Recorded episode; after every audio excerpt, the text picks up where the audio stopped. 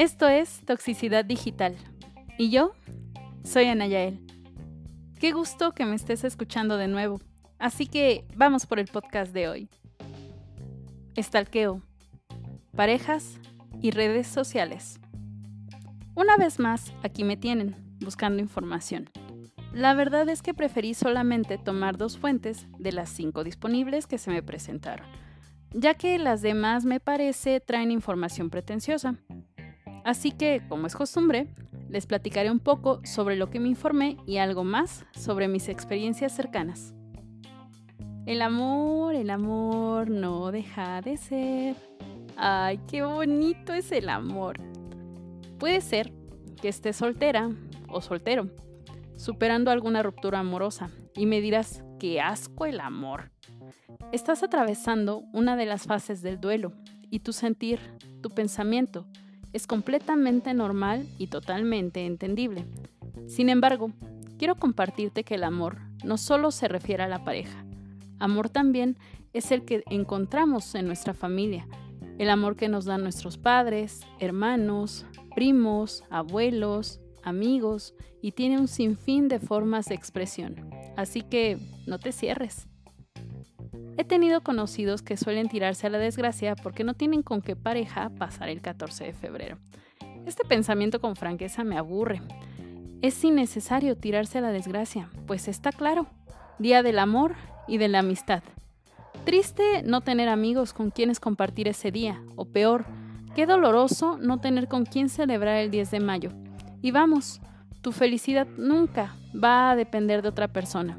Eres tú quien se tiene que hacer feliz a ti mismo o a ti misma.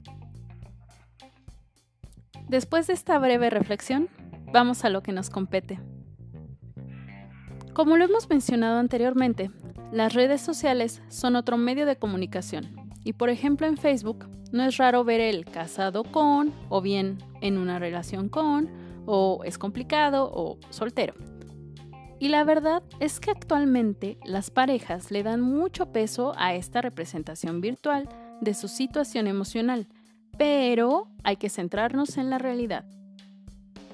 Supongamos, en Facebook puede aparecer en relación con y que la persona en cuestión ande detrás de alguien más. Entonces, ¿qué valor puede tener que en su red social su estado diga en relación con? Así es, pierde totalmente el valor. ¿O qué tal esta otra situación? Donde las personas se empeñan en que la pareja ponga en relación con, pero lo hacen más por una cuestión de que sepan que es mía o que es mío. Mm, pues resulta que nadie es nuestro, todos somos libres.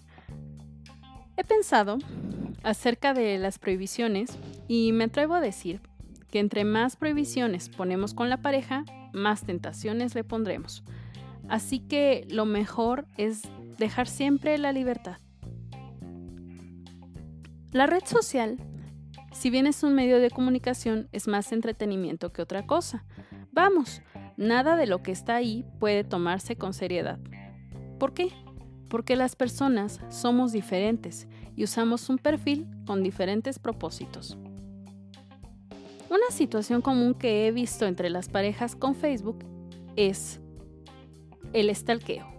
¿Y esto qué es? Bueno, es la acción de vigilar y estar al tanto de todo lo que hace alguien, en este caso la pareja. Yo lo referiría como acoso. Es común que las parejas tengan peleas por lo que hacen o por lo que muestran en sus redes sociales. Ya saben, cosas como ¿quién es ese que te dio like? O algo como ¿y por qué comentaste la foto de ella? Entre muchas otras que si no les ha pasado, seguramente lo han visto o escuchado. Pero estas interrogantes van un poco más profundo. Dejan ver los celos. Y bueno, acorde con psicoactiva, en el tema celos, parejas y redes sociales, si eres celoso, en la vida real probablemente lo eres en la red social. Y bueno, ¿por qué los celos? Por baja autoestima, falta de seguridad, temor al abandono. Entonces, queremos controlar todo lo que la otra persona hace. En los celos, por más que nuestra pareja intente ayudarnos, tenemos que hacer frente a ello nosotros mismos. O bien, ¿por qué no? Solicitar ayuda profesional. Hemos terminado por hoy, pero el tema continúa en el siguiente podcast. Escúchame. Hasta pronto.